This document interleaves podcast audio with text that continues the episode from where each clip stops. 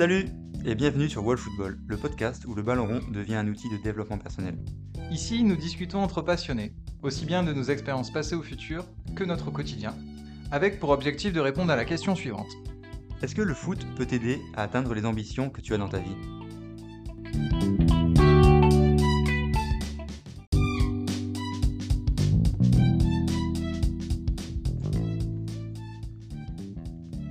Pour ce neuvième épisode, on reçoit Arnaud.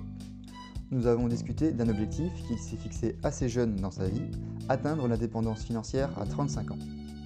Nous sommes aujourd'hui à un an de son 35e anniversaire. Est-ce qu'il a réussi à atteindre son but et comment et pourquoi il en est arrivé à ce rêve? On vous souhaite une très bonne écoute. Salut tout le monde et salut Rémi, comment est-ce que tu vas aujourd'hui? Bah écoute, très bien, très content de faire ce nouveau podcast avec Arnaud. Salut Arnaud. Salut les gars. Bah, très bien, très bien, je suis content d'être avec vous. Tu, nous as, tu as répondu favorablement à notre invitation et merci pour ça. Euh, si je te connais, c'est parce qu'on est dans une même communauté, toi et moi, dans une communauté d'entrepreneurs, Youmento. On en parlera probablement plus tard. Et euh, si, si, tu pourrais te présenter en quelques mots, s'il te plaît, pour ceux, qui ne te, te, connaissent pas. Bah voilà, bah je m'appelle Arnaud, euh, j'ai 34 ans, je suis, euh, je suis entrepreneur euh, dans, le, dans, le, domaine du commerce électronique. Et voilà, j'aime pas mal de choses dans la vie, mais notamment bah, l'entrepreneuriat, les investissements, les voyages, le développement personnel, puis avoir de nouvelles expériences en général. Et puis le foot. Et j'adore le foot. Hein. Et j'adore le foot. Et justement, bah, du coup, avant de commencer ce podcast, on aimerait il partager euh, une citation d'Aimé Jacquet, puis euh, tu nous dises un peu ce que tu en penses. Le football est le reflet de notre société. Regardez bien l'expression d'un joueur sur le terrain, c'est sa photographie dans la vie. Ouais, ouais ça, ça, fait du sens. De toute façon, dans l'effort physique, on ne peut pas tricher. Hein si on triche, ça se voit. Et du coup, est-ce qu'il y a un souvenir du, foot qui devient là, à l'instant, maintenant? Bah, Aimé Jacquet, les yeux dans les bleus, euh, ouais, c'est quand même un moment, un moment fort, enfin, représentatif de notre histoire de foot. Je, le regarde de temps en temps. Je le regarde de temps en temps, euh, chercher un petit peu d'inspiration, voilà, les coulisses d'un exploit. Tu as été plus marqué par la Coupe du Monde de 98 ou celle de 2018, du coup? Beaucoup plus par celle de 98. Euh, d'ailleurs, le film qu'on voit sur, sur, 2018, je trouve qu'il il, est beaucoup moins dans, dans l'émotion. Enfin, la communication est beaucoup plus contrôlée euh, et tout ça. Mais euh, ouais, 98, j'étais petit, mais je, suis beaucoup revenu dessus a posteriori. les matchs, regarder les matchs, regarder des prestations isolées de certains joueurs, et puis regarder la compétition. Je vais pouvoir me confesser publiquement? Euh, j'ai jamais vu le reportage Les yeux dans les bleus. Et euh, bah, regarde c'est un must. Franchement, c'est un must. Même en dev perso, euh, tu... c'est puissant. Ouais. Ah, puis c'était un peu, c'était un peu impressionnant parce que c'était, enfin, à, l'heure d'aujourd'hui, c'est plus pareil, mais bah, il y, a, y, a 20 ans maintenant, c'était les premières images un peu d'intimité de vestiaire, enfin voilà, de causerie, de toutes ces choses auxquelles on n'avait pas accès, ça avait une vision. Les joueurs qui fument, tout ça. Voilà, ça, faisait des choses très intimistes et c'était ouais, totalement nouveau. Quoi. Et, et, toi, Arnaud? Ah oui, pardon, tu n'avais pas fini, vas-y. Non, non, non, euh, c'est un reportage qui est vraiment intéressant, ça dépend, on peut le regarder sur, sous différents noms, même si on n'aime pas le foot. Hein. Euh, euh, de voir aussi, enfin moi, ce qui je me souviens, c'est la, frustration de Zidane quand il est expulsé. donc il manque le huitième, je crois finale. Euh, et, donc, comment il gère ce moment-là, comment il se construit, comment il se ressource, comment il se recharge et comment il participe à la vie du groupe. Je trouvais ça intéressant. Yes, bon, moi, je le regarderai, promis. en plus, tu as, utilisé le terme de dev perso euh, en regardant le, pour, pour, regarder ce, documentaire, tu as utilisé les bons termes. Donc, euh, et, et, toi, le foot, comment c'est un peu arrivé dans ta vie? C'est quoi un peu le, contexte? Bon, Moi, j'ai moi, j'ai jamais joué au foot en club. J'ai toujours joué au foot en loisir, mais j'ai jamais joué en club parce que je faisais du rugby quand j'étais jeune. Mais euh, j'ai toujours été dans un milieu familial qui était dans, le foot. Donc, euh, mon grand-père était président de club, mon père était pareil, secrétaire des clubs. Donc j'ai toujours gravité dans, dans, ce milieu-là. À l'échelle d'un village, hein, à l'échelle d'une petite équipe de district, voir aussi bah, bah, voilà, voir l'implication du, du, club dans, dans, la vie des gens, dans la vie de la ville, dans la vie des jeunes, dans leur, dans leur développement aussi. Et euh, tu, nous avais parlé euh, lors de la pré-interview de, de, Toulouse, du TFC, qui était un club euh, assez important pour toi, dans, dans ton histoire. Oui, oui, bah, j'ai déménagé, enfin, donc j'ai grandi dans la région parisienne, puis j'ai déménagé à Toulouse quand j'avais 10 ans à peu près, donc en 98. Et, et donc là, bah, voilà, quand j'étais assez, assez grand pour, pour comprendre et ressentir l'émotion d'un match, mon père il m'amenait souvent au stadium de Toulouse voir, voir les matchs. Donc euh, d'abord en première division, puis en nationale, puis en seconde division, puis re en première division. Euh, voilà, donc euh, c'est mon équipe de un petit peu de cœur, quoi. Mm-hmm. Tu as connu les belles. En plus, tu étais au... pendant les belles années. Tu as, eu la chance. As eu les... Ouais, ouais, j'ai vu le, vu le fond et j'ai vu la gloire avec le, tour préliminaire de Ligue des Champions contre, les, contre Liverpool. Voilà, c'est des moments, des, des moments qui, qui marquent. D'entendre la musique de Ligue des Champions dans, son stade, surtout dans un stade de province comme, comme à Toulouse, j'imagine que, voilà, en ce moment, c'est les Rennais et, d'autres, mais bon, à, une époque, c'était nous. Et euh, ça fait quelque chose. Et, euh, mais bon, après, euh, même quand il n'y a pas la Ligue des Champions, on, peut vivre des bons moments dans un stade, bah, les grosses affiches contre les gros de Ligue 1, ou, ou certains, certains matchs de coupe, ou, des montées, même des montées de, Ligue 2 en Ligue 1, c'est quand même des émotions. En plus, pour le coup, je pense que tu étais. Enfin, souvent, c'est une des, des, discussions, des choses qu'on oppose, mais pour le coup, tu devais être dans une belle ville de sport. Enfin, toi qui aimes le, le rugby et le foot, Toulouse, ça, ça, doit être pas mal pour ça. Ouais, et puis il y a un petit peu toujours cette rivalité entre les deux sports. Donc, euh, quand, quand le, le, TEF, le commence un petit peu à performer, euh, bon, il faisait pas de l'ombre, mais, euh, mm. mais c'était intéressant de voir cette rivalité un petit peu s'équilibrer. Et puis aussi, quand le, quand le TFC a été rétrogradé administrativement en national, il n'y avait pas assez de monde pour aller au stade. Donc, du coup, il jouait dans le stade du rugby. Et le rugby jouait dans le mm. stade du foot. Mm. Dans, au, stadium. C'est ce qu'on ce qu'on voit un peu dans l'actualité pour nous, vivant tous les deux avec Xavier à Bordeaux. C'est ce qu'on voit pas mal avec ah bah le qui, qui, cartonne. Euh. Et le Bordeaux qui. Et Bordeaux qui cartonne un peu moins. Ça va revenir un jour. vous avez eu des euh, belles, des belles heures quand même. Bah, moi, je suis arrivé juste après. Moi, moi je suis arrivé ah. euh, à Bordeaux en 2010 et bah, le titre de champion, c'est l'année d'avant. Non, non, deux ans avant. Et il y a eu la Ligue des Champions aussi. Euh, juste avant. Et là, bah, je suis arrivé juste après. Moi, j'ai connu tout de suite euh, euh Gentilgana et, et, d'autres. Et d'autres. Et ouais, j'ai pas connu belles heures. T'as pas eu la Ligue des Champions avec Gourcuff et tout ça? Non, c'est ça, oui, voilà. J'arrive juste après. Mm. Donc, c'est ça que j'ai Mais Rémi a eu cette chance. Moi, j'ai eu la chance, ouais. C'était. disons que c'était un peu plus difficile dans, dans, mon histoire parce que moi, je suis supporter du RC Lens.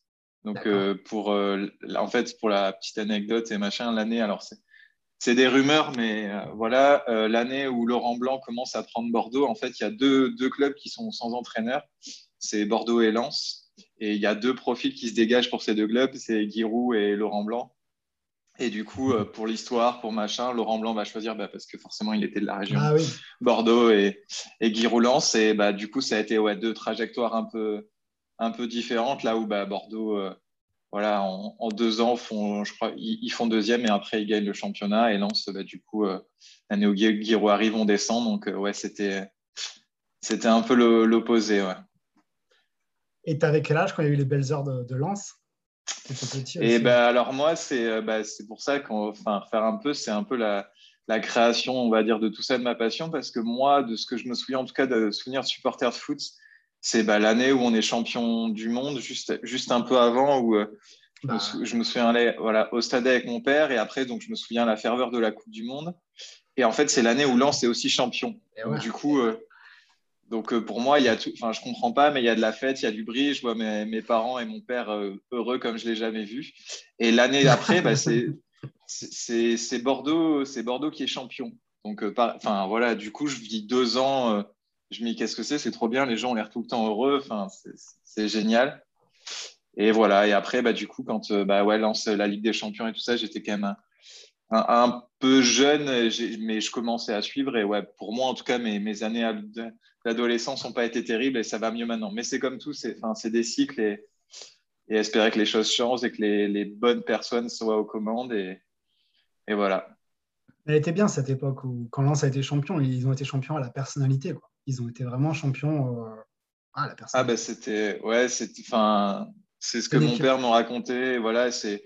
C'est ce que les gens avaient l'habitude. Et de toute façon, toutes les, tous les groupes qu'on voit qui fonctionnent, là, c'est marrant. Bon, après, on va pas dévier. Mais euh, du coup, j'ai regardé le. Il y avait le reportage d'RMC, Le Vestiaire, qui est souvent pas mal. Et donc, ils ont fait le, le, vestiaire sur RC Lens. Et en fait, ce qui caractérise un peu le groupe de cette année, qui fonctionne bien, et même celui d'il y a 20 ans, c'est que c'est un peu des copains dans la vie. Ils le disent, par exemple, euh, bah, ils mangent ensemble. Et euh, voilà, bah, cette année, comme, comme tu dis, les, les, de Lens à l'époque, c'était c'est des mecs qui fonctionnent bien sur le terrain et en dehors. Et ça, souvent, ça fait, bah, ça fait des belles histoires. Quoi. Et je pense que c'est la même chose que tu as vécu avec le TFC. C'est des, des, belles générations, déjà des, des, des, beaux profils de joueurs et des beaux profils d'humains qui, à un moment, la sauce prend. Et, et qui jouent au-dessus de, de, leur niveau. Ils, sont, ils étaient vraiment mm. au-dessus de leur niveau, comme certaines équipes sont au-dessus de leur niveau de, compétences. D'ailleurs, quand les équipes s'éclatent, des fois, les joueurs, ils ne performent pas après où ils vont. Quoi. Ouais, exactement. on le voit souvent, ça, oui. Et euh, je voulais dire, oui, première chose, c'est un peu d'auto-promo. Euh, Rémi, dans son épisode 2, si ça vous intéresse, vous voulez creuser davantage ce sujet sur le RC Lens et euh, le rapport de Rémi avec le RC Lens. Dans l'épisode 2, on en, a, on en a pas mal parlé et c'était hyper passionnant comme sujet. Et, ensuite, ouais, donc, bah, tiens, Rémi, tu parles de RMC, ça fait une belle transition parce que je voulais te demander, Arnaud, on avait parlé rapidement tous les deux que, que tu écoutais l'after. Et bah ouais, je veux juste savoir bah, quelles années tu as écouté, combien de temps ça a duré ton, bah, je, crois, je, crois, que j'ai écouté la, première émission, la toute première émission de l'After. Hein. Je, vais te faire un blind test. Est-ce que tu sais, parce que moi j'ai écouté la première émission aussi, est-ce que tu te souviens ce que c'était? C'est, euh, alors si je me trompe pas, mes souvenirs, c'est il y a au, moins 15 ans, c'est le match, euh, c'est Milan AC Lyon, je crois. C'est un match de Ligue des Champions, un des premiers matchs, et je crois, et je crois qu'il perd 3-2. Le penalty de Nilmar Non, c'est pas ça. De, de pas, pas, à, à Lyon? Nilmar le penalty de Nilmar. Nilmar, ouais, pas... peut-être. Ouais. Moi, j'ai un autre souvenir de Lyon-Milan AC, mais je crois que c'était pas celui-là où il y a Courbis qui interview euh, Berlusconi. Ah, un, bah... un, des grands moments de l'after aussi. Mm. Mais en tout cas, c'était ça. Là ouais. Depuis le début. Tu étais là depuis le début, donc comme Rémi alors. Ouais, ouais, j'étais là depuis le début. D'ailleurs, euh, d'ailleurs, euh, c'était en fait j'étais étudiant à l'époque, j'avais 18 ans. j'étais étudiant et j'étudiais beaucoup, beaucoup euh, dans, ma chambre d'étudiant. Je faisais des études de, médecine. Et, euh, et c'était un petit peu mon, compagnon, mon défouloir le soir, euh, une façon de, décrocher. Je pouvais pas aller au stade, je pouvais pas aller au match, je faisais que travailler et étudier tout le temps. Et du coup, c'était voilà, c'est un petit peu comme ça que j'ai découvert, que j'ai découvert l'équipe et je, suis bah, depuis ce jour-là. Quand je peux, j'écoute. Quand je fais du sport, j'écoute de temps en temps les podcasts.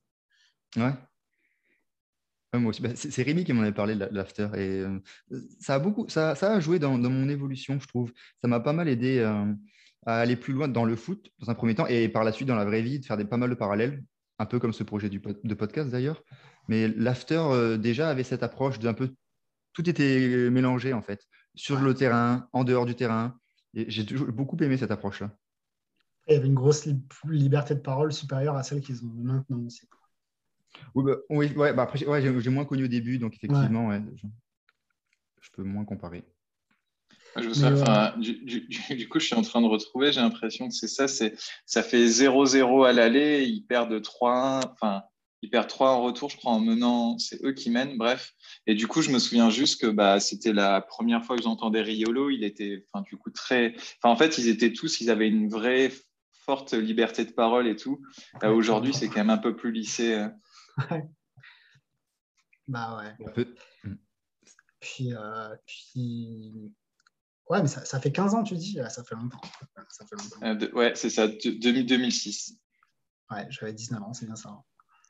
Et, euh, et donc, ouais, donc les grandes soirées européennes, les, les jeudis noirs, voilà, un petit peu. J'ai un petit peu toujours Jeudi noir. Tout, tout, Les jeudis noirs, c'était les, matchs pourris d'Europa League, où les équipes françaises allaient au fin fond de l'Europe, dans les stades enneigés, et où il y avait 0-0.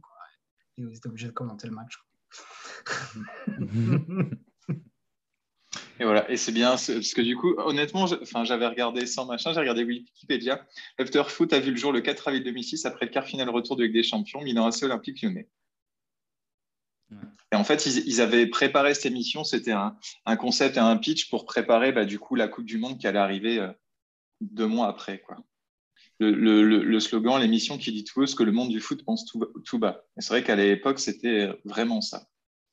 Bref, on va, on va essayer de rattacher les wagons. Yes.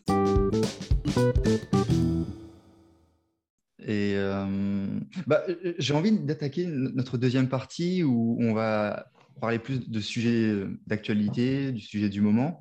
Et, pour commencer, Arnaud, tu as dit que tu étais étudiant quand tu as découvert euh, l'after. Tu faisais des études de médecine. Euh, mais il me semble que tu n'as pas continué ensuite par la suite dans, cette voie. Si tu peux nous dire en, quelques mots rapidement. Euh. Bah en, fait, pour, euh, en fait, pour rentrer à la faculté de médecine, il y a un concours de la première année. Et, et donc, donc, il y a plusieurs étudiants, plein d'étudiants qui se présentent à ce concours-là. Donc, moi, j'ai fait ce concours de médecine. Et à l'issue de ce concours, on peut choisir, si on veut être médecin, dentiste, kiné ou sage-femme. Moi, j'ai choisi de poursuivre dentiste. Et euh, après quelques années d'études de, dentiste, j'ai arrêté pour, me reconvertir et faire autre chose. Après quelques années, donc ça veut dire que tu, tu consacres euh, plusieurs années là-dedans et à un moment donné, tu ne vas pas jusqu'au bout, tu t'arrêtes, tu dis je laisse tout tomber et je vais faire autre chose. Ouais, c'est bah, c'était pas ma place. Euh, je me sentais pas vraiment à ma place. Et puis vu que bah, vu que j'avais réussi, euh, si tu veux, ce, ce, ce concours et puis ces, années d'études, bah, derrière, je me sentais plus légitime de, quitter pour faire quelque chose que j'avais envie. Parce que je partais pas sur, sur un échec. Ok, quand tu dis que tu partais pas sur un échec, ça, veut dire que c'était plus pour faire autre chose plutôt oui, que... c'était un, un, choix, c'était une décision. Ouais. Et tu avais quel âge à ce moment-là? J'avais 22 ans. ouais il, faut, il faut pas mal de recul à, à cet âge-là pour. Euh, bah, quitter un avenir ouais, qui, a, un petit peu tout tracé. Un petit peu tout tracé. Tu sais que tu peux être dentiste, que tu peux gagner des sous, euh, que tu peux avoir une bonne situation. Euh, voilà. Et à ce moment-là, j'ai senti que c'était pas pour moi. J'ai senti que c'était pas ma place. Oui, il faut, un peu de courage parce que tout le monde, tout le monde pense que tu que es à côté de la plaque, que, tu vrilles, que tu prends une mauvaise décision, que tu te rends pas compte quand tu es jeune. Et voilà, mais moi, c'est quelque chose que je ressentais profondément. Et ta famille t'ont accompagné là-dessus Ils t'ont soutenu? Bah, Il y a eu de la surprise, mais ensuite, ils ont, ils, ont accepté. Euh, voilà, parce que j'avais la, la légitimité de, de, de l'avoir fait, tu vois, de l'avoir réussi dans un premier temps. D'accord. Oui, je pense que le fait de, de réussir le concours, ça n'a pas au moins donné l'impression que tu avais abandonné et que tu partais sur euh, voilà. une C'était un vrai choix fort et que Ouais. C'était un choix et pas quelque chose d'imposé ou ouais. Bah, je sais pas, au, fond, euh, quand tu, tu, à ce moment-là, je, je, travaille, je travaillais en parallèle de mes études. Je faisais pas mal de petits boulots dans la restauration, euh, dans l'industrie, etc. Puis tu croises beaucoup de gens et tu croises beaucoup de. Moi, j'ai croisé beaucoup de gens euh, dans mes petits boulots qui avaient des regrets tu vois, qui avaient des regrets à un certain stade de leur vie. Et, euh, et j'ai vite fait la, conclusion. Ensuite, euh, moi, je ne me sentais pas dans mon élément, je me suis dit, OK, je peux faire ça, euh, ma vie, ça va être ça. Mais si je fais ça, je vais avoir des regrets. J'avais envie de faire autre chose. Et le, fait d'avoir des expériences professionnelles à côté, de, bosser, de travailler dur, hein, tu vois, même la nuit et tout ça pendant, pendant tes études, de, cravacher, ça, ça, a permis de prendre un petit peu de recul et de me dire, OK, est-ce que c'est la vie vraiment que je veux? Et, et la réponse était non. Ouais, je suis tout à fait d'accord. Je trouve que c'est un des gros avantages de faire des petits boulots en parallèle, c'est que tu es bah, confronté à la vraie vie. Et, euh, alors que si tu ne fais que tes études, donc, tu vas à l'école, tu fais tes études et que tu attends de travailler, de rentrer dans la vraie vie à la suite de tes, diplômes, bah, le truc c'est que tu n'auras jamais été confronté avant Et as, ouais, il te manque un peu ce retour d'expérience du terrain, comme, comme tu as pu l'avoir. ouais, et puis c'est pour ça aussi, tu vois, j'aime bien, j'aime bien discuter avec les, personnes euh, à la retraite ou âgées ou d'un certain âge, parce qu'ils te parlent de ça, ils te parlent de, de ce qui, des fois, ce qu'ils ont vraiment envie de faire et ce qu'ils n'ont pas fait, ce qu'ils auraient vraiment envie de faire et ce qu'ils n'ont pas fait, euh, ce qui, quelle a été leur vie, mais quelle aurait pu être leur autre vie. Et donc ça, c'est le genre de discussion euh, qui, qui m'ont marqué. Quoi. Donc ouais, quand tu as 22 ans, quand as 22 ans, c'est délicat de, penser comme ça. Hein. C'est délicat de prendre une décision aussi importante que de changer de carrière parce que tu ne connais pas grand-chose. Mais tu, mais tu peux avoir ce ressenti-là donc, tu arrêtes ta carrière pour, pour, faire, pour te lancer dans quoi alors? Qu'est-ce que tu avais en tête? Donc, euh, bah, ensuite, j'ai fait des petits boulots. Je ne savais pas trop ce que j'allais faire. Puis ensuite, j'ai fait un BTS de commerce international et puis une licence de logistique. J'ai un, un, petit peu voyagé euh, dans le cadre de mes études, faire des stages à l'étranger. Et puis, euh, j'ai ensuite, j'ai créé mon entreprise en France. Euh. C'était au tout début, au tout début d'Amazon, donc j'ai créé ma petite boutique Amazon en France, dans, le garage de mes parents. Et puis, euh, et puis euh, je gagnais un petit peu de sous comme ça, et ensuite j'ai voyagé. Qu'est-ce qu'une boutique Amazon en fait? Ben, En fait, Amazon, ils, ont, quand tu achètes sur Amazon, il y a, il y a plusieurs, euh, il y a plusieurs façons d'acheter. Soit tu achètes directement à l'entreprise Amazon, soit tu achètes auprès d'un vendeur partenaire. Et en fait, Amazon permet à tous les vendeurs, c'est ce qu'on appelle les marketplaces, d'avoir des, boutiques à leur nom, avec leur marque, avec leurs produits, euh, et de bénéficier d'Amazon comme, comme canal de vente. Ok. Et, ça, par exemple, c'était quelque chose que tu étais, enfin, je veux dire, convaincu de, de lancer ce genre de business ou du coup, ça a été je sais pas, une opportunité bah, il y avait en fait, dans, dans mes voyages, j'avais rencontré quelqu'un qui le faisait euh, et qui j'avais un petit peu compris euh, la notion d'indépendance que ça pouvait apporter, le fait d'être à son compte. Et aussi, maintenant, enfin, maintenant, tout le monde achète en ligne, il y a beaucoup de boutiques en ligne, mais, mais à l'époque, euh, il, y a, il, y a, 10 ans, c'était pas comme ça. Et je me suis rendu compte de, du fait qu'on pouvait déléguer une bonne partie de son business auprès d'une entreprise comme ça, c'est-à-dire déléguer la logistique et déléguer la, déléguer la, la vente en fait de ses produits. Euh, voilà, de pouvoir fonctionner comme une grosse entreprise tout en étant indépendant et en étant tout seul. Et c'était dans quel secteur? Il y avait dans, les, dans, les, ouais, dans, dans, les, jeux vidéo. Euh, en fait, euh, je, vendais des jeux vidéo d'occasion. Euh, et des anciennes consoles, des, vieux jeux vidéo, euh, donc euh, tout ce qui était Nintendo, Sega, etc. Donc tous les jeux qui étaient un petit peu rares et, de collection. Voilà, je les, je les achetais, je les, je les, trouvais dans les brocantes, tout ça. Puis je vendais des pièces détachées aussi pour réparer ces consoles-là. Et voilà. Ok. Et je, suis, content, bah, si on aborde cette partie-là de l'entrepreneuriat, c'est que quand on avait fait la pré-interview, on avait discuté et Rémi et moi, on avait été un peu euh, marqués, on, souhaitait creuser davantage cet assez, assez ambitieux objectif que tu as d'atteindre l'indépendance financière. Et, et, on voulait voir justement avec toi que tu nous racontes un peu comment on arrive en fait à avoir cet objectif et euh, je suppose que ça prend source justement dans, dans, ce début de parcours dont, tu, tu, évoques. Et ben voilà, je te laisse un peu raccrocher les wagons et nous dire Mais, euh, comment tu fais. Euh, je t'en ai déjà un petit peu parlé en fait quand j'ai quand j'ai quand j'ai commencé à voyager aux États-Unis. je me suis rendu compte que en fait, il y a quelque chose qui m'a marqué, qui m'a un petit peu choqué, c'était de voir beaucoup de personnes âgées travailler. Et, et sur le coup, ça m'a beaucoup interpellé. J'étais jeune, tout ça, donc je me suis renseigné, je posais des questions aux gens. Et en fait, on, m'a expliqué qu'il n'y avait pas d'âge, qu'il n'y avait pas d'âge de la retraite. Et euh, que les gens, en fait, travaillaient aussi longtemps qu'ils étaient euh, dépendants financièrement. Et ça arrêtait d'autant plus tôt qu'ils étaient indépendants financièrement. Alors, euh, c'est vrai que ça interpelle au début parce qu'on vient d'un pays comme la France où il y a un âge de la retraite prédéfini. D'ailleurs, euh, c'est un sujet de débat, on en parle, on en parle souvent. Euh, l'âge de la retraite, mhm. est-ce qu'on recule, est-ce qu'on l'avance? Et tout le monde, voilà, tout le monde tout le monde était calé sur, sur ces standards. Tout le monde est, la société en fait est calée sur ces standards-là. Et, et, en voyant que bah, un autre chemin était, était possible, je me, je, me, suis rendu compte qu'on pouvait choisir l'âge de la retraite et, et j'ai décidé de, de, de, choisir le mien. Donc le déclic, il est là. Je dis, quand tu es aux États-Unis, tu vois les États-Unis, tu vois, tu vois ça, quoi. Je vois que les gens, et je vois que les gens, en fait, ils ont, ils ont le choix. Euh, alors, bien sûr, c'est pas, c'est, la, pour la plupart des gens, c'est un choix subi, donc euh, c'est difficile parce que bah, tout le monde n'a pas forcément l'éducation financière et ne peut pas forcément se, se, constituer une retraite, euh, une retraite en parallèle. Mais euh, je me suis dit que bah, ce modèle-là, peut-être que je pouvais le, le, le comprendre, l'intégrer et le, et le naviguer. Voilà. Et puis, euh, bah, de, de, du coup, euh, bah, on découle de dire, OK, donc si on, prend, si on décide à quel âge on peut prendre sa retraite, bah, peut-être qu'on peut la reprendre, peut-être qu'on on peut la prendre tôt, en fin de compte. Hmm.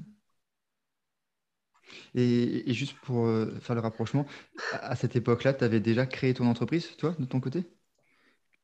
Euh, à cette époque-là, non, quand je pense que quand je, je, je fais mon premier voyage aux États-Unis, non, je suis étudiant. C'est dans le cadre d'un stage. Ah, euh. Je m'occupe euh, de dans l'État de Washington, dans, dans, la baie de Seattle. En fait, je suis sur une, une petite île. Et en fait, c'est une petite île peuplée de, de, de, gens très, très riches et qui construisent un, un musée pour pouvoir euh, présenter leur collection personnelle d'œuvres d'art. Et euh, donc moi, je suis, je suis stagiaire et euh, au moment de la construction de, cette musée, de ce musée, l'organisation de, de, la communication et des collections. Et, euh, et donc, c'est à ce moment-là que je, que je comprends ce, ce concept-là. Ok. Et, et, le fait d'avoir créé cette entreprise, tu penses que c'était, étais déjà dans, ta, dans ton plan, en fait? Alors, bah, derrière, en fait, le, bon, il y a le déclic. Et puis ensuite, bah, vient la première question. OK, donc euh, si je veux prendre ma retraite, combien il me faut quoi? Combien il me faut? Et pour, euh, est-ce que c'est une somme globale? Est-ce que c'est un montant? Ou est-ce que c'est une somme mensuelle, tu vois, qui, qui, vient tous les mois et qui te permet de, de prendre ta retraite? Je, je, je, peux, je peux t'interrompre hein, parce que et, et juste. Euh, enfin, ce qui nous a fasciné, ce qui m'a fasciné aussi, c'est ce principe. Hein, quand tu utilises le terme retraite, mais c'est vrai que souvent, nous, on, on l'utilise on, va dire au travers, euh, bah voilà, tu as travaillé un certain temps, tu prends ta retraite, mais tu es une personne âgée. Enfin voilà.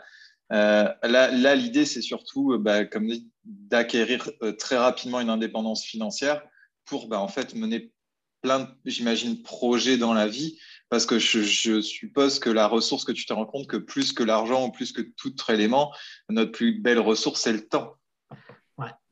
Ouais. Oui, c'est absolument pas un but d'oisiveté ou de, vouloir rien faire. C'est vraiment euh, voilà, atteindre l'indépendance financière, c'est avoir cette liberté euh, de temps, cette liberté géographique, cette, liberté financière de faire ce que, ce que tu as envie. Et euh, c'est pas d'ailleurs, c'est pas forcément pour toi, ça peut être pour les autres. Enfin, tu peux, tu peux faire plein de choses. Euh, moi, avec le temps, je me dégage, je fais des choses pour moi, je fais aussi des choses pour les autres. Et, euh, et oui, oui, cette ressource principale, euh, la chose la plus précieuse, c'est le temps. Et puis voilà, avoir cette indépendance financière quand tu es jeune, quand tu as la santé et euh, les moyens. Le, le... Du coup, la, la réflexion, c'est OK, est-ce qu'il faut un montant ou est-ce qu'il faut une, un, un, montant euh, global de capital ou est-ce qu'il faut une rente Tu vois, un montant de, de rente. Quoi. Mmh. Et en fait, tu, bah, je, tu te rends compte que bah, l'un va avec l'autre, puisqu'en fait, c'est ton capital placé et investi qui va te générer une rente. Et, euh, et, donc, à partir du moment où tu, pars de, ce postulat-là, postulat euh, tu as plusieurs possibilités. Soit tu augmentes ton capital pour euh, augmenter ta rente, soit tu diminues tes besoins pour avoir besoin d'une rente plus faible pour pouvoir, atteindre cette indépendance financière. C'est le choix que j'ai fait dans un premier temps. Le deuxième choix, c'est ça, de diminuer tes dépenses? Voilà, déjà, déjà j'ai pris cette décision, donc je me suis dit, voilà, il faut, il faut que je fasse ça parce que c'est possible, ça m'apportait. Et ensuite, je me suis dit, il faut soit tu augmentes ton capital, euh, enfin, soit tu augmentes ton capital pour te créer une rente, ce qui à première vue avait l'air vraiment très compliqué parce que, parce que bah, ça prend une vie entière normalement d'économiser euh, des montants suffisants pour pouvoir, pour pouvoir en vivre. Euh, soit soit tu diminuais tes, tes dépenses pour pouvoir euh, vivre et être indépendant avec le moins possible. comment tu as fait alors pour. C'était quoi tes premiers pas pour aller dans cette, cette direction? Ben, mes, mes, premiers pas, voilà, donc c'est ce que c'est l'entrepreneuriat. Donc d'abord, je me suis dit, OK, si je travaille salarié dans une entreprise, à l'époque, j'étais salarié dans une entreprise, je gagnais le, SMIC. Hein. je gagnais le SMIC, je travaillais dans la logistique et j'arrivais à mettre de côté 200 ou 300 euros tous les mois. J'ai commencé à faire mes calculs et je me suis dit, OK, c'est pas possible en fait. Je vais, vais jamais pouvoir euh, économiser suffisamment d'argent pour, pouvoir être indépendant financièrement et, remplacer mon salaire euh, par, par, une rente. Quoi. Euh, donc, en plus de mon travail, j'ai ouvert une entreprise, donc, quand je t'ai parlé, de, vente en ligne et je le faisais le soir en plus de mon travail. Je le ah faisais le soir jusqu'à jusqu'à 1h, 2h du matin. Euh, je faisais mes petits colis dans le garage de mes parents. Euh, je m'occupais de, la vente en ligne. Et le lendemain matin, j'allais au travail. Et le week-end, bien sûr, je travaillais. Je travaillais ça 7 jours sur 7 euh, tout le temps. Quoi. pendant combien d'années tu as fait ça? Bah, Je le fais. J'allais dire, je le fais toujours. Mais non, je l'ai, je l'ai fait pendant très très longtemps. Je l'ai fait pendant très très longtemps. es un sacré travailleur, tu as une sacrée charge de travail. Wow. Ouais, j'ai beaucoup bossé. Je bosse encore beaucoup, beaucoup. mais et, ton emploi Oui, vas-y, Rémi. Non, non, c'est juste que c'est marrant parce que du coup, euh, euh, tu étais en train d'évoquer le fait que, ou alors après, on s'est mal compris, mais que le premier, enfin, la, première solution que tu avais choisie, c'était de diminuer tes dépenses. Et là, du coup, on est parti sur euh, le fait de comment en soi augmenter peut-être un peu son, son, capital. Donc, du coup, le fait que tu étais ton travail et ta, ton entreprise. Ouais. Ben, en fait, les, les, deux, les, deux, se valent. En fait. tu, tu, tu, te mets un objectif, tu te mets, euh, tu te mets une, une cible, et ensuite, euh, bah, tu évalues tous les moyens euh, pour y arriver. Quoi. Donc, les deux, les deux, les deux avaient leur, leur importance. D'accord. Mais enfin, c'est juste pour, pour rattacher wagon, c'est qu'à l'époque, pardon, enfin, quand on en a parlé dans, dans cette pré-interview, c'est que tu nous as évoqué tout ce qui était autour du frugal living et compagnie. Donc, euh, enfin, ce que tu parles de ta création d'entreprise, c'est quelque chose que bah, j'ai bien compris que tu avais fait en parallèle, mais en tout cas, quand, ce que j'avais ressenti lors de la première interview, c'est que ça, ça t'avait plus marqué le frugal living, euh, en tout cas au début, que, que le fait d'augmenter ses, capitaux. C'est vrai.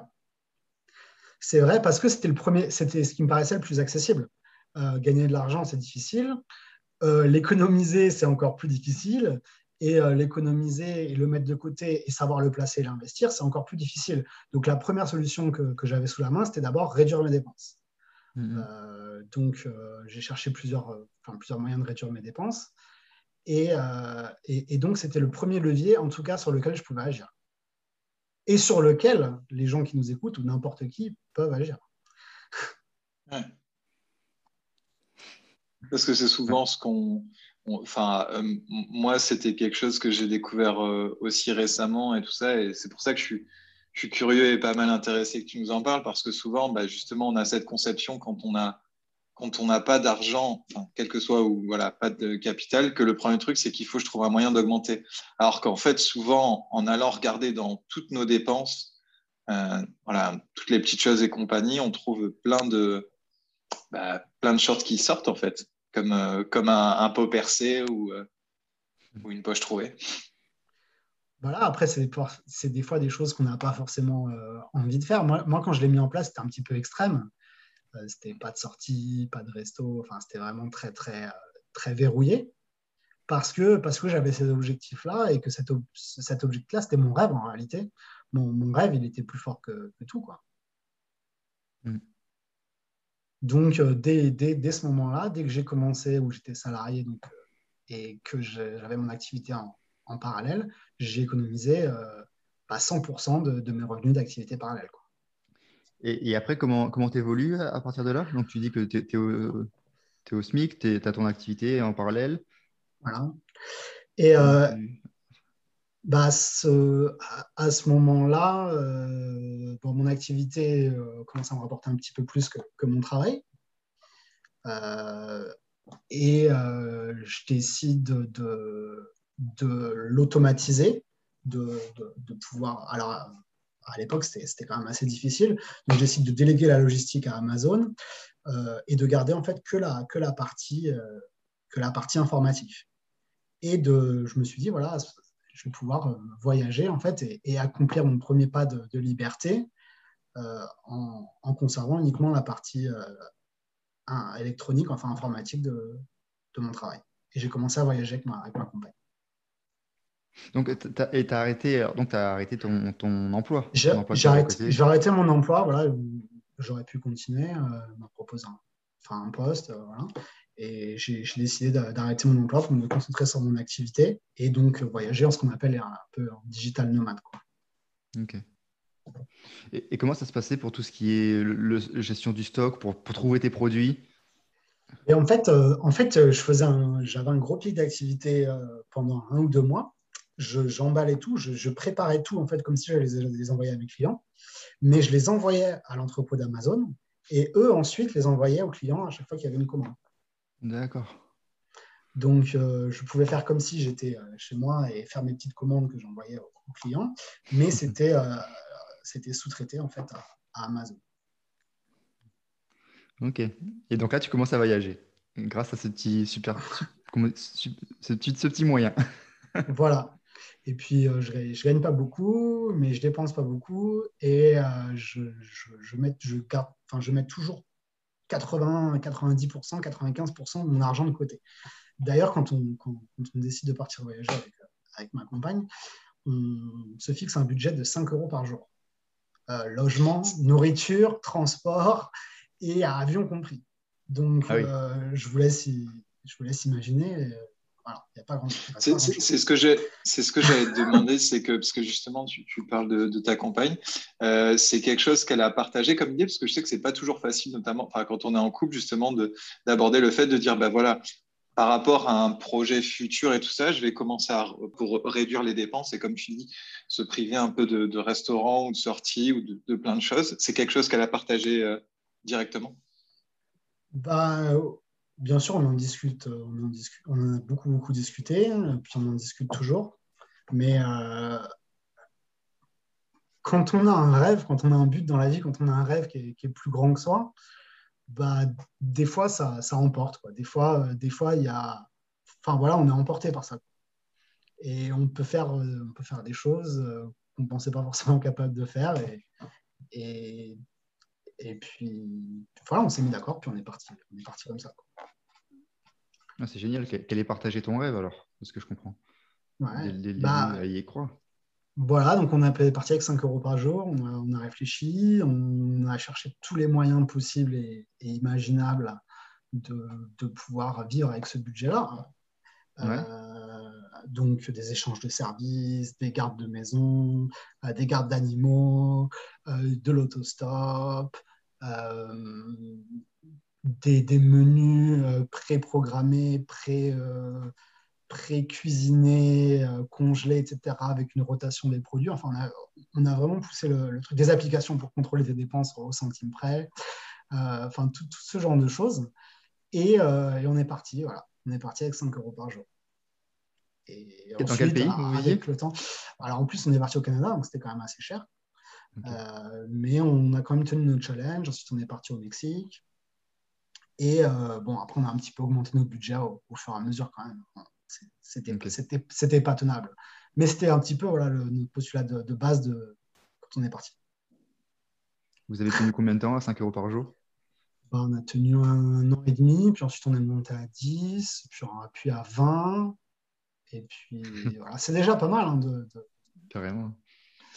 Et, c'était une question enfin, que je souhaitais demander aussi parce que euh, donc, ces choses au niveau, euh, que ce soit que tu parles d'investissement ou de frugalité, euh, tu avais compris qu'il y avait des ressources, entre guillemets, autour de toi, parce que si tu tapes euh, Frugal Living aujourd'hui dans YouTube, tu vas trouver des, centaines de vidéos où, du, voilà, tu te sentais en fait un peu tout seul dans, ce projet et en fait, il y avait un monde à côté qui fait la même chose que toi.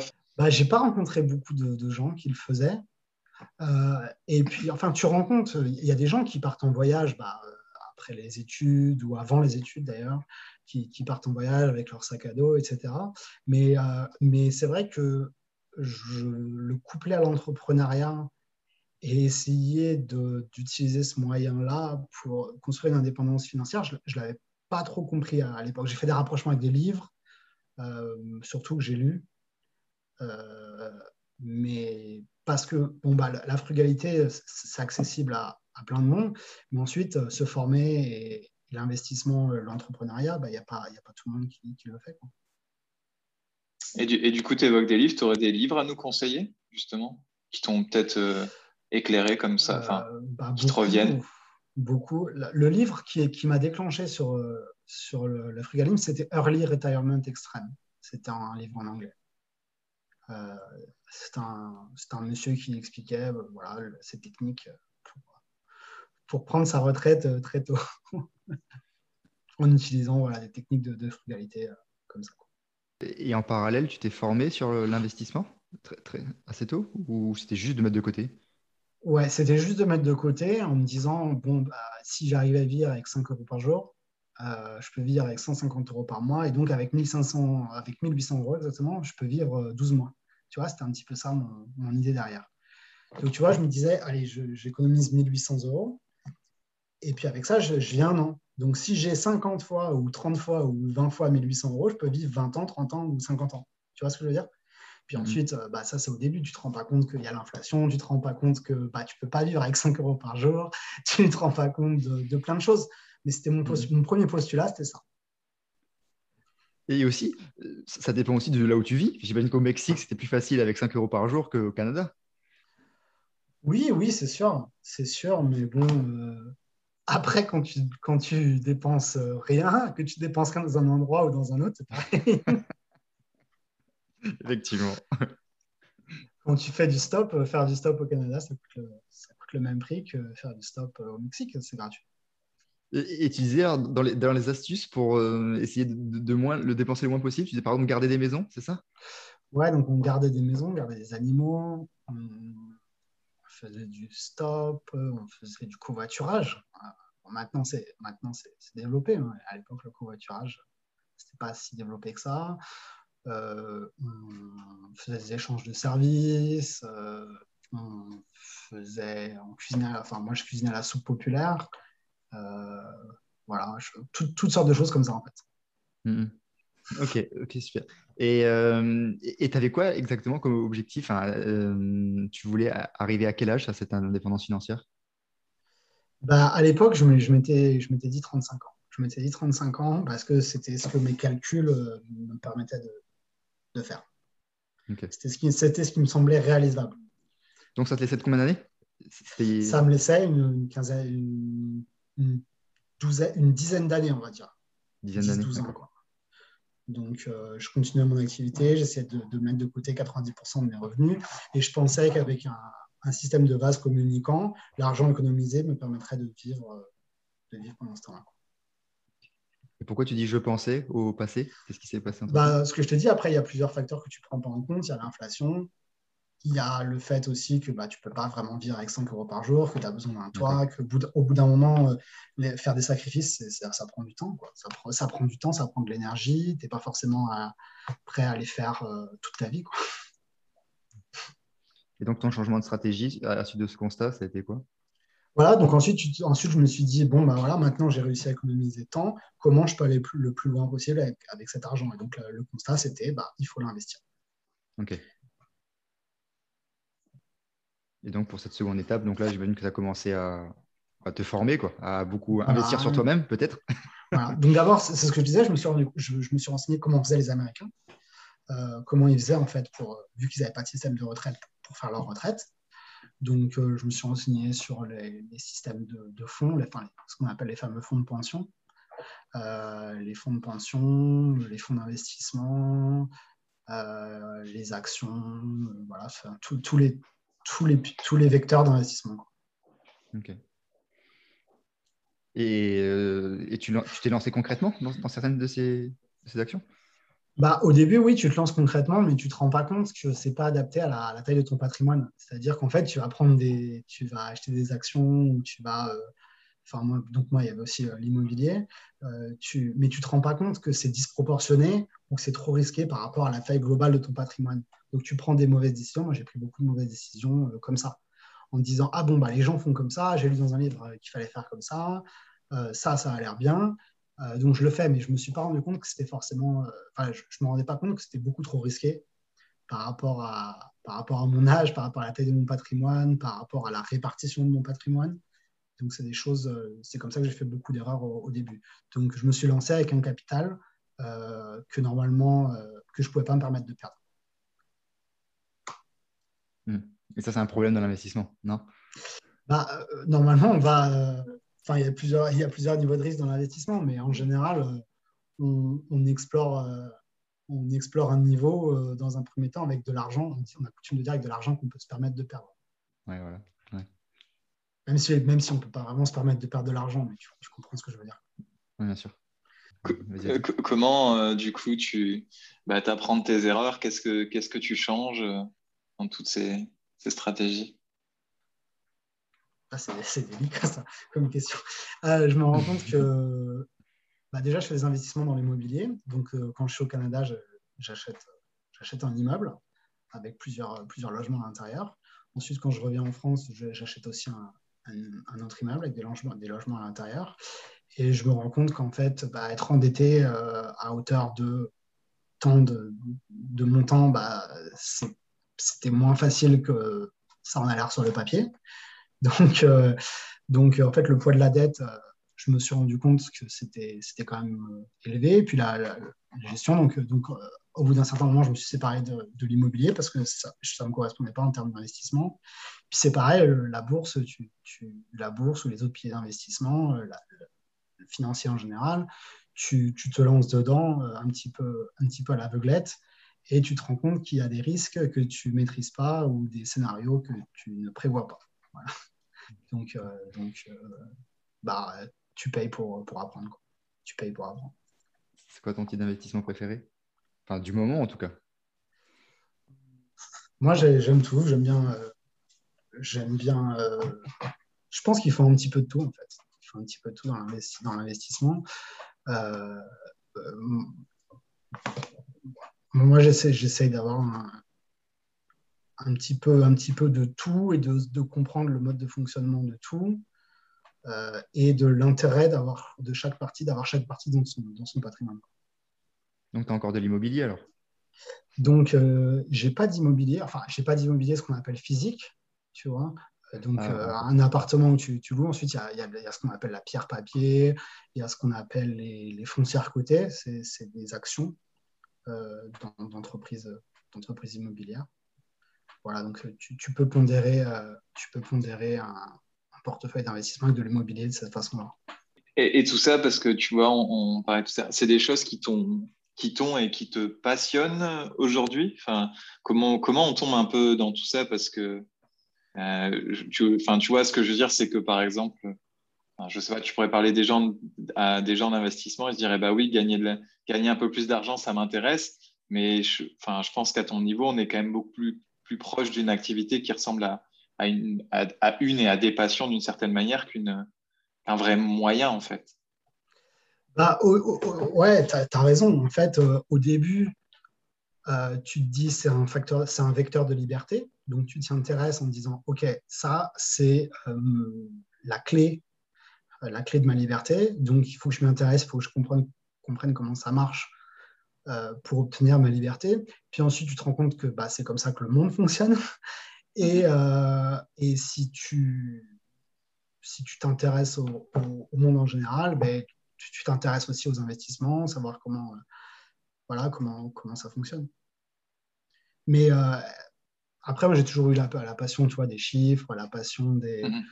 de, mais surtout, surtout de la, curiosité par rapport au fonctionnement du, monde. D'accord.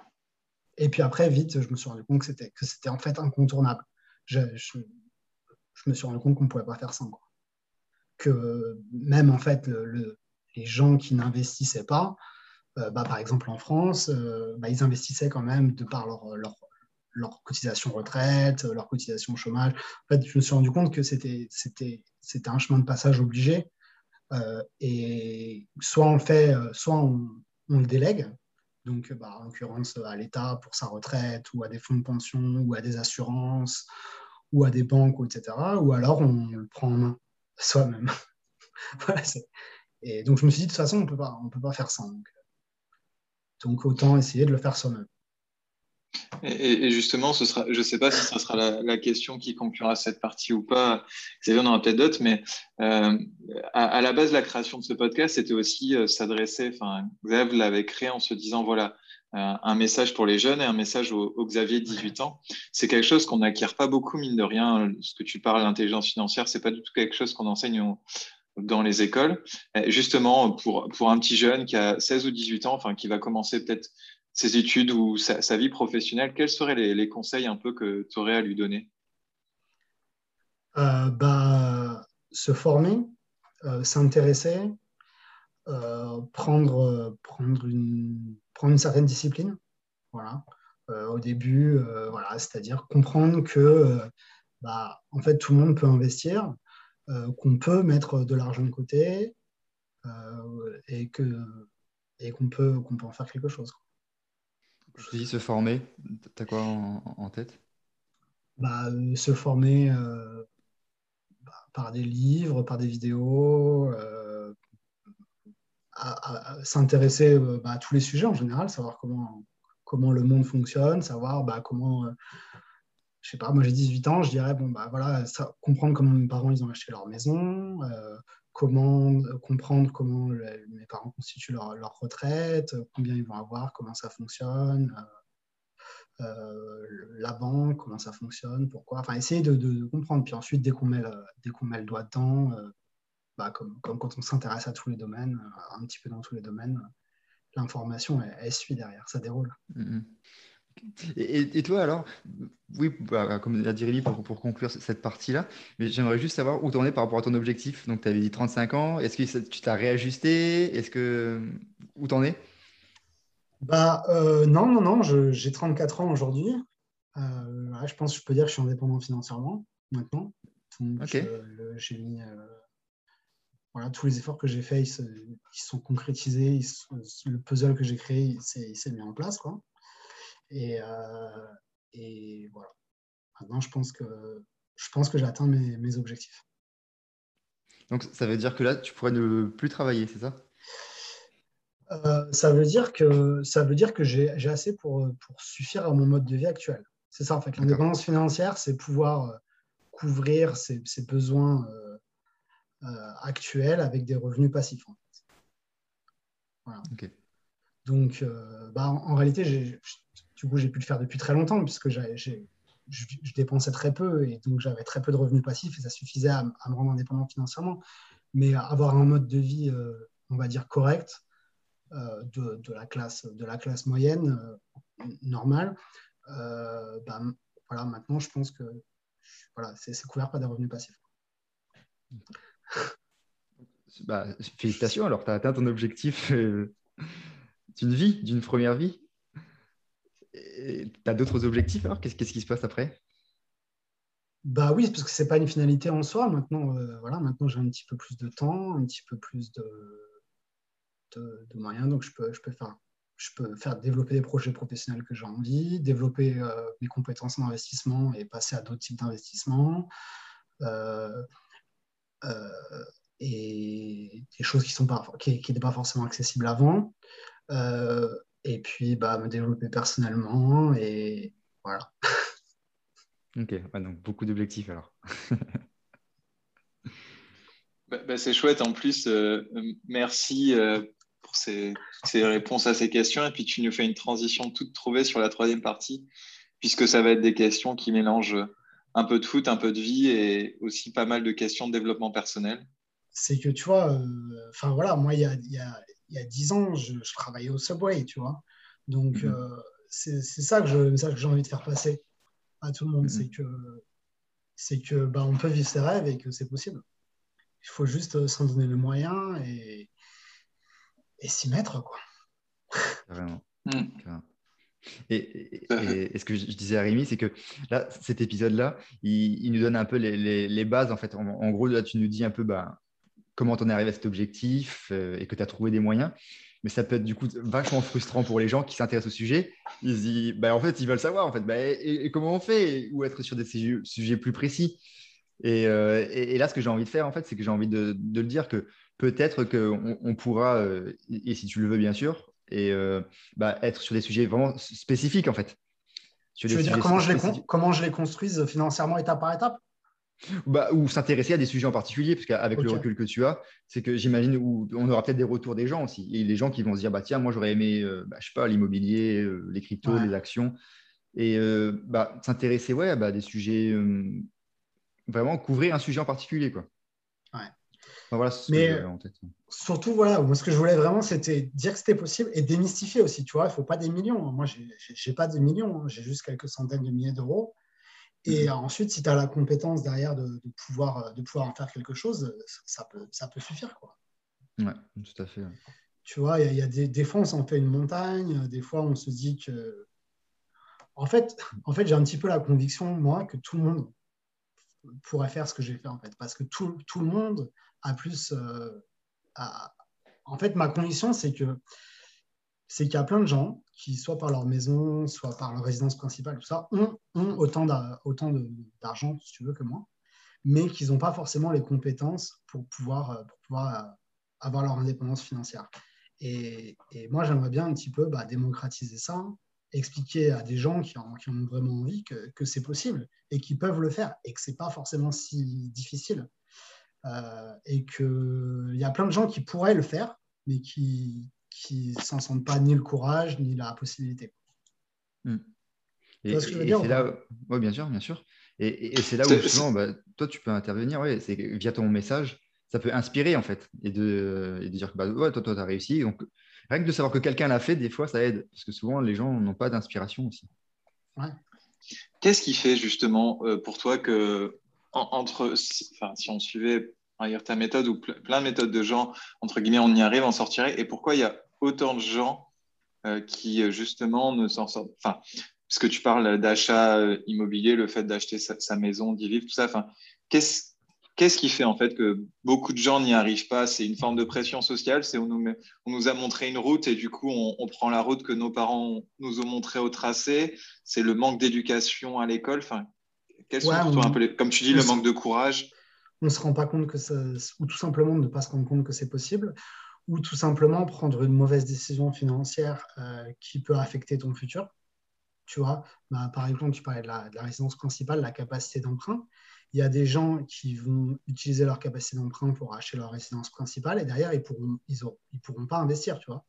Ils attendront d'avoir fini de payer leur maison pour acheter un appartement. Euh, euh, ce phénomène, il a l'air d'être en train de s'inverser. Il y a de plus en plus de, gens, j'ai l'impression, qui, qui préfèrent investir maintenant que d'acheter leur résidence principale en premier. D'accord. Je me souviens d'un livre que j'avais lu, que j'avais lu où, euh, il disait que euh, il valait mieux acheter que louer ou louer euh, que acheter sa résidence principale si le montant de la maison était 200 fois le loyer que tu pouvais payer. D'accord. Voilà.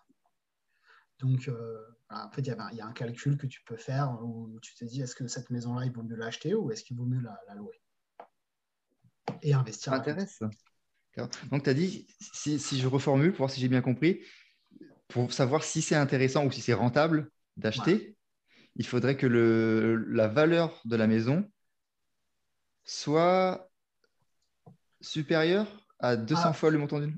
du loyer mensuel. C'est-à-dire que si tu payes 1000 euros de loyer et que ta maison elle vaut 300 000 euros, il vaut mieux la louer et investir ton argent que de l'acheter si tu veux, ça part du principe, en fait, tout simplement, que euh, bah, il y a un montant au-delà duquel il vaut mieux investir ton argent que le mettre dans ta résidence principale. Ok. C'est un calcul grossier. Hein.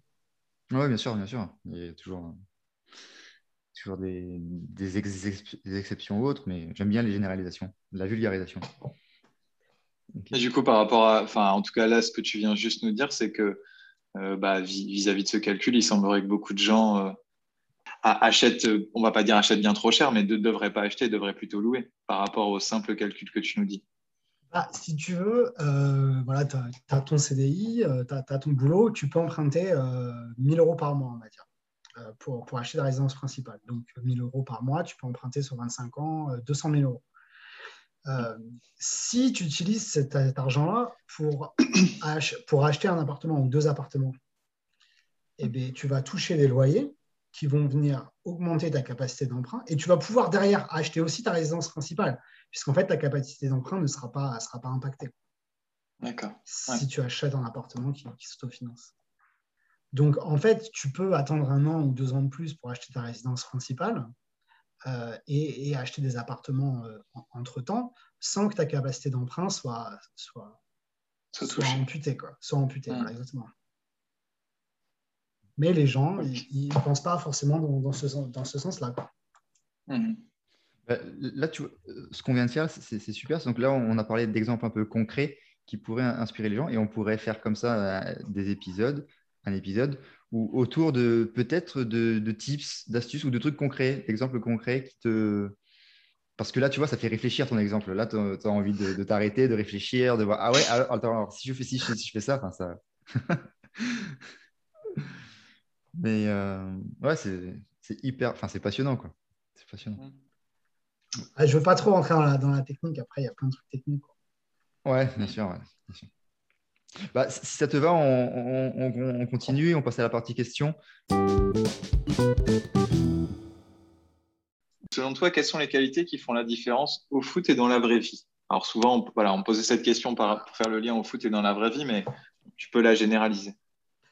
Euh, la ténacité, euh, l'esprit d'équipe et je dirais avant tout le goût de l'effort. Le goût de l'effort, euh, c'est, pour moi, c'est le plus important dans la vie. C'est-à-dire euh, bah, prendre du plaisir quand tu fais quelque chose de dur. Comment on, on, on l'acquiert, mais en tout cas, comment on peut le travailler, ça? Bah, C'est un petit peu une habitude que, que, tu, que tu prends, en fait. Euh, moi, moi, je dirais, ce qui m'a permis de développer des, des compétences et des, des je sais pas comment on une résistance à l'effort euh, supérieure, supérieur, euh, c'est que en fait, je me suis mis des objectifs qui me semblaient trop difficiles ou pas réalisables. Et derrière, tu es obligé de, te dépasser et tu es obligé d'être en effort euh, constant pour pouvoir, pour pouvoir les, réaliser. Donc, se fixer des objectifs difficiles. Et, et, ça, ce sont des qualités que tu as développées ou qui étaient, qui étaient présentes chez toi peut-être? Bah, je pense qu'on on apprend ça quand on, quand, on, quand on fait du sport. Bah, un sport d'équipe comme le foot, moi en l'occurrence c'était le rugby, c'est bah, se dépasser pour les autres, se dépasser pour soi-même, euh, voilà, le goût de l'effort, prendre du plaisir euh, dans la difficulté, prendre du plaisir des fois même dans, dans la douleur, et ensuite bah, garder ça comme, comme une habitude. De toute façon, de toute façon enfin, dans la vie, si on veut atteindre ses objectifs, il faut se dépasser. Hein. Il, faut, il, faut, euh, il faut apprendre à aller au-delà de, ce qu'on est capable de faire. Et, quand on prend cette habitude-là, euh, derrière, c'est plus facile.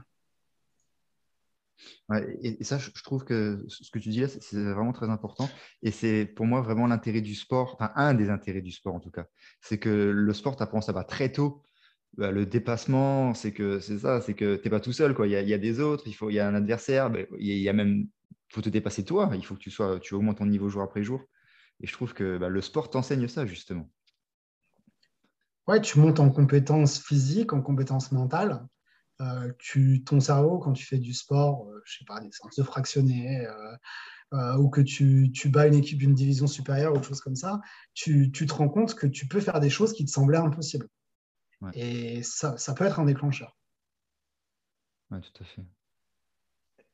Et justement, quand tu, quand tu parles de ça, est-ce que tu, tu, nous as évoqué euh, le fait d'acquérir ton indépendance financière Est-ce que tu auras un accomplissement à nous partager dans ta vie dont, dont tu es fier? Bah non, ça c'est déjà pas mal en fait de, de m'être fixé un objectif d'indépendance et, et de, de l'atteindre. Est-ce que tu en, aurais d'autres objectifs que tu souhaites atteindre euh, et qui sont, euh, que tu peux nous, nous partager? Bah, Là, en, ce moment, euh, dans la vie, je me, je me mets des objectifs de, de reconversion. Et donc, atteindre des, des, des, nouveaux objectifs de compétences, notamment dans, dans, la finance, dans le trading. Donc, en ce moment, c'est ce en quoi je suis en train de me, me reconvertir. Et donc, j'ai des objectifs dans ce domaine-là. Puis aussi, j'ai des objectifs en termes de, développement personnel, euh, de, construction personnelle. Et si tu avais un message à faire passer au Arnaud de 18 ans, ce serait lequel? Ça serait. Euh... Euh, tu as raison de croire que c'est possible. Euh, écoute pas les autres. Peut-être que dans... tu, tu perds, pas, perds pas du temps à écouter les autres, crois en toi. Voilà. Je pense que si mm. j'avais plus, plus cru en moi et en mes rêves, en mes capacités, en mes objectifs, je les aurais peut-être atteints euh, plus vite ou plus loin. Voilà. Je, suis surpris que, euh, à 22 ans, déjà, tu, tu, changes, tu fais un gros switch, un gros changement, et que malgré tout, tu, tu, estimes que tu n'avais pas assez de, de, confiance en toi ou de caractère pour de, de, ne pas écouter les autres Parce que, parce que bah, tout le monde te dit que c'est pas possible en fait. Tu, tout le monde te dit que tout le monde te dit que tu que es peut-être en train de faire une bêtise, que tu es en train d'aller à contre-courant, que nager à contre-courant c'est trop difficile, euh, que le monde. Enfin voilà, en fait, en fait, quand on a 18 ans et qu'on a des convictions, euh, bah, des fois, il faut des fois, il faut les suivre. Je pense qu'il faut les suivre. C'était Arnaud de, 18 ans. Est-ce que lui, il aurait un message à te faire passer? Ah, C'est une bonne question, je ne sais pas. Euh, Pourquoi c'est une bonne question? Bah, Parce que tu peux pas, euh, il n'aurait pas pu voir, voir dans, le futur, quoi. Tu vois? Mm-hmm. Je sais pas, les gens répondent quoi en général? Je me L'Arnaud, 18 ans, il, il, il dit euh, ouais, d'accord, ok, je vois ce que tu veux dire. Il dit c'est bien. Euh, il dit c'est bien, t'as pas dévié. Tu vois, il dirait, il dirait c'est bien, t'as pas dévié. Euh, parce que tu vois, dans, dans, la vie, tu vois, outre, outre la discipline que j'ai, tu par rapport à mes, mon travail, mes objectifs, mes rêves, tout ça, j'ai aussi une discipline par rapport à mon éthique, à mes convictions, tu vois, à mes valeurs. Et, et c'est important de, voilà, de, de, les avoir toujours toujours respecté. Donc il me disait, c'est bien que les, valeurs que tu avais, que les engagements que tu, avais pris par rapport à tes valeurs quand tu avais 18 ans, tu les aies tenus et tu les aies, tu les aies maintenus même, même 17 ans, 17 ans après. C'est beau, c'est très beau, c'est une très belle réponse. Merci pour le partage en tout cas et pour la réflexion que, que tu as menée. Alors maintenant, on, a, on, passe à la partie questionnaire du moment. Donc là, c'est des questions très, très légère, très simple. Et notamment, ça commence. Est-ce que tu as une, une, journée type en ce moment? Euh, Oui. Euh, je, me, je me lève le matin, en fait, et je, je, regarde les courbes, les courbes de, des marchés, en fait. Euh, les courbes. Et, donc, je réfléchis aux décisions que je pourrais prendre en termes de, de, trading dans la journée, parce que je fais du trading. Ensuite, euh, je prends mon petit déj. Ensuite, je m'occupe de mon autre travail. Et euh, ensuite, je vais marcher. Euh, je, vais, je, vais, marcher dans, dans, la forêt, une fois à côté de chez moi. voilà. Et ensuite, et ensuite, je reviens et je, je travaille encore. Donc, une journée beaucoup autour du travail. Le travail, ça, ça, moi, je ne considère pas ça comme du travail. Je fais ce que j'ai mm. envie tous les, tous les jours. Je me lève le matin et je suis impatient de le faire. J'ai mm. envie, envie de le faire. J'y vais pas à reculons. De toute façon, de toute façon quand tu es indépendant, je travaille à ton compte, tu peux pas y aller à reculons. Mm. je, je, sais, il y a une citation qui est connue, c'est trouve un travail qui te passionne et tu n'auras plus jamais à travailler un seul jour de ta vie. Mais je, enfin, je sais plus. Ouais, c'est ça. C'est vraiment ça tu corresponds à ce profil. Et est-ce que du coup, tu as une activité euh, sportive pour euh, accompagner euh, bah, je, marche, je cours et sinon j'ai un, vélo elliptique. Et tu as une recette culinaire à nous partager? Oui, oui. Oui, en ce moment, oui. Je, bah, donc j'habite en Auvergne, il fait assez froid et je fais griller des, des entrecôtes à la cheminée. C'est pas mal ça comme recette. ça, doit être pas mal. Est-ce que est-ce qu'on la compte dans, ah, dans un Parce que notre, notre question suivante, c'est un plaisir coupable. Mais est-ce que c'est ton plaisir coupable Manger, ouais, ouais, c'est mon, mon, mon, seul euh, plaisir coupable, c'est bien manger. Quoi. Bien manger. Mais venez, je, vous, invite, hein, venez. Ah, j'imagine qu'en Auvergne, on y mange bien, ouais. C'est clair. Ouais. Merci pour l'invitation. Je compte bien l'honorer euh, prochainement. Est-ce que tu aurais un livre ou à conseiller euh, Sur les investissements ou... Euh, en, général, qu'est-ce qui, peut être ton, livre de chevet actuellement? Bah, Actuellement, j'ai des livres sur le développement personnel. Mais euh, eh ben, je dirais peut-être la, semaine de 4, la semaine de 4 heures pour ceux qui pensent réorganiser leur, leur activité. Et, moi, ça m'intéresse. Je, suis un peu curieux. C'est quoi tes livres de développement personnel du moment? Euh, bah, Apprendre à apprivoiser son nombre. Très bon livre. Euh, que, tu, connais, que tu connais Xavier, du coup, peut-être parce que tu, Oui, oui, je connais. Et euh, on avait parlé avec Arnaud. Et c'est un livre, moi aussi, qui a eu beaucoup d'impact sur moi. D'accord. C'est un auteur français? Canadien. Ouais. Un, peu, un peu plus euh, sur l'entrepreneuriat euh, euh, Fast Lane Millionnaire. Fast Lane Millionnaire, je ne sais pas si tu l'as lu, Xavier. Ouais, j'ai eu un peu de mal, parce que là, il est très américain, il est très, très cru, rude, le, gars. Ouais. ouais, voilà. Ensuite, il y a plein, il y a plein de livres. Hein, il y a plein de livres. Moi, le, le livre, le livre qui m'a le plus marqué dans, dans, mon, dans mon chemin de, d'indépendance financière, c'était un, un, livre qui était écrit euh, par une personne qui n'était pas écrivain en fait, et qui, euh, qui à l'époque euh, partageait des, qui avait tout perdu en fait. C'était un, investisseur immobilier qui avait tout perdu aux États-Unis suite à la crise de 2008. Et il, vu qu'il était fiché à, à la enfin comme l'équivalent de la Banque de France en France, il, avait développé tout un tas de techniques pour vivre et continuer à faire faire des activités à sa famille, à travers un site qui s'appelait Craigslist, qui est l'équivalent de Le Bon Coin en ce moment. Donc, euh, en fait, il avait développé euh, tout, un, tout un système d'échange de services euh, en utilisant en fait Le Bon Coin pour faire des choses qu'il ne pouvait plus se permettre de faire financièrement. Voilà. Je le ferai passer si tu veux. Et comment, quel est le titre de, de ce livre? Parfait. Le titre, c'est The Ultimate Craigslist Guide. OK. J'en ai un autre, c'est euh, Comment vivre au paradis avec 15 dollars par jour. Euh, c'est pareil, c'est un livre qui expliquait des techniques de, frugalité. C'est pas mal ça. Le, titre, il, donne envie. Et... je te le passerai. et, euh, et, ensuite, ensuite j'ai lu pas mal de livres sur justement sur bah, comment prendre sa retraite dans, dans, le monde anglo-saxon.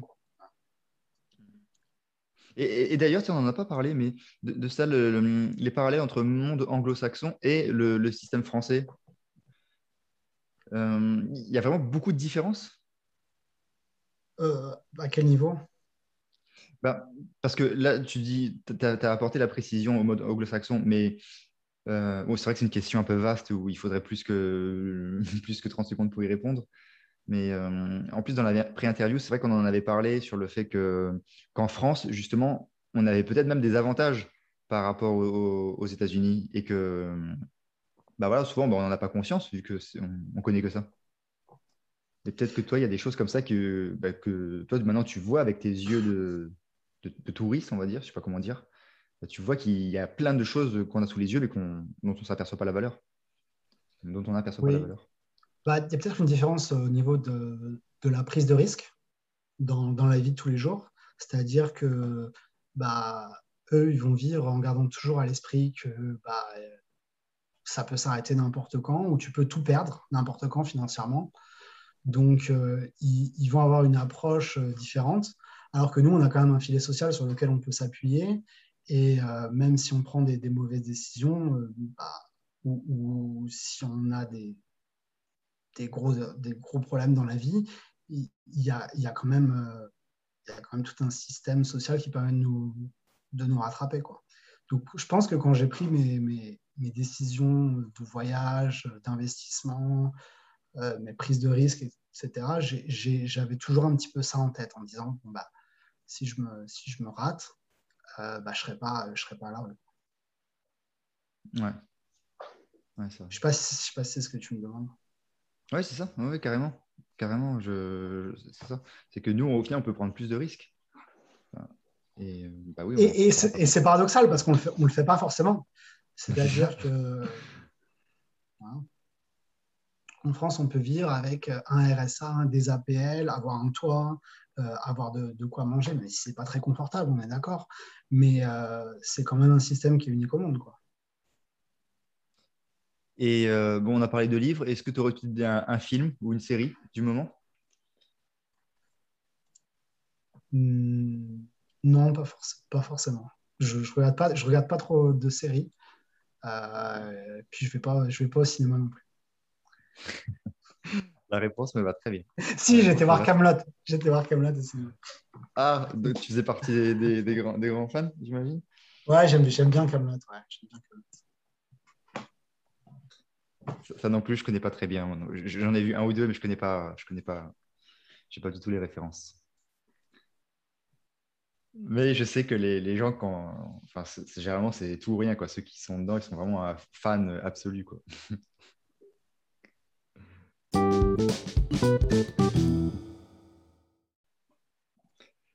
Et, euh, et, pour finir, un, un petit questionnaire sur le foot. On a commencé par le foot, on finit par le foot, si ça te va.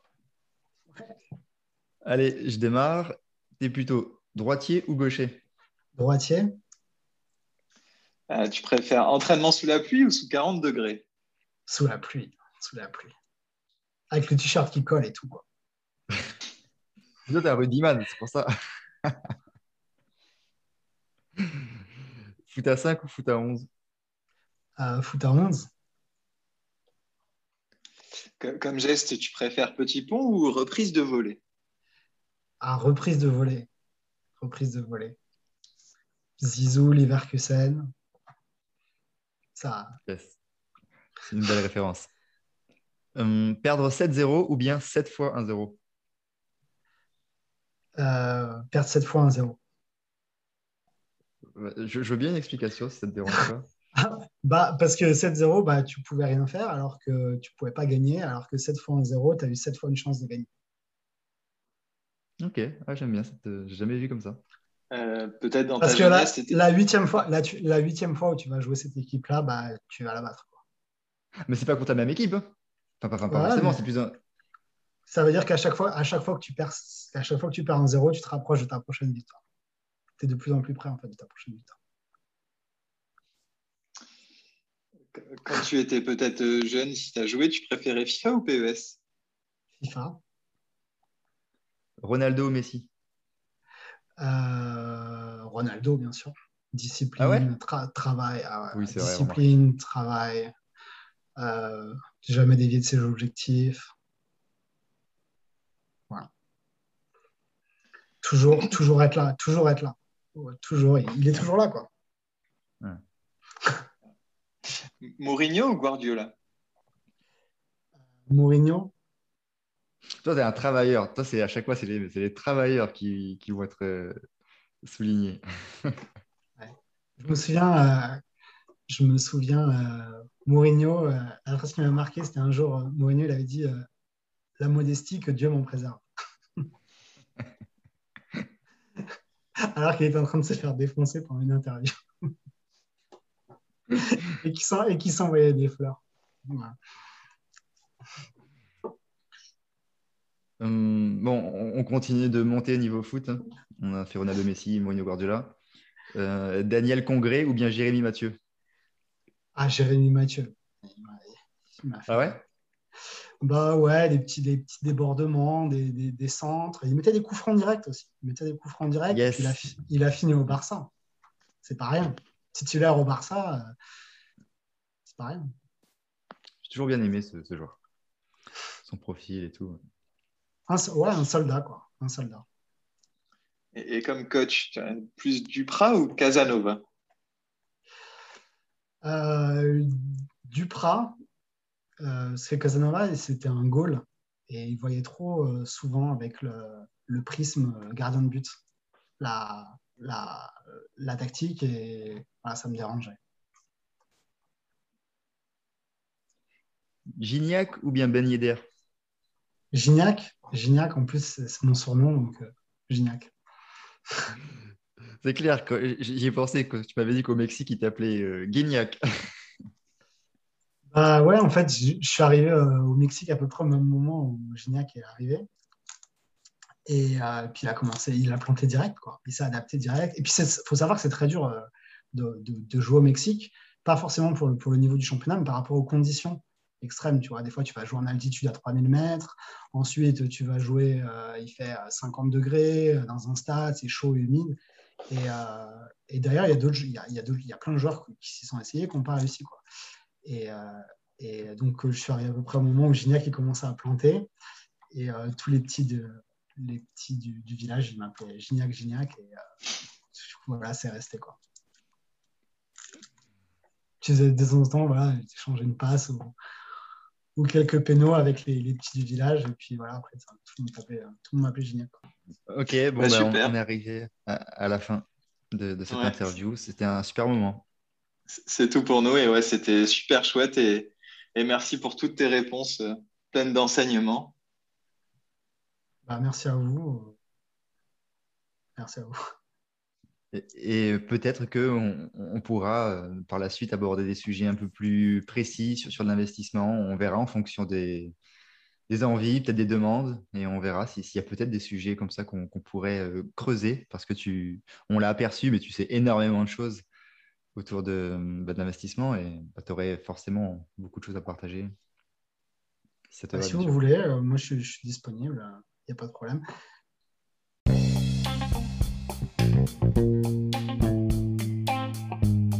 Merci d'avoir pris ton temps pour écouter cet épisode. S'il t'a apporté quelque chose, n'hésite pas à le partager autour de toi et à t'abonner. Pour en savoir plus, tu peux nous rejoindre sur wallfootball.com, le lien est en description. A très bientôt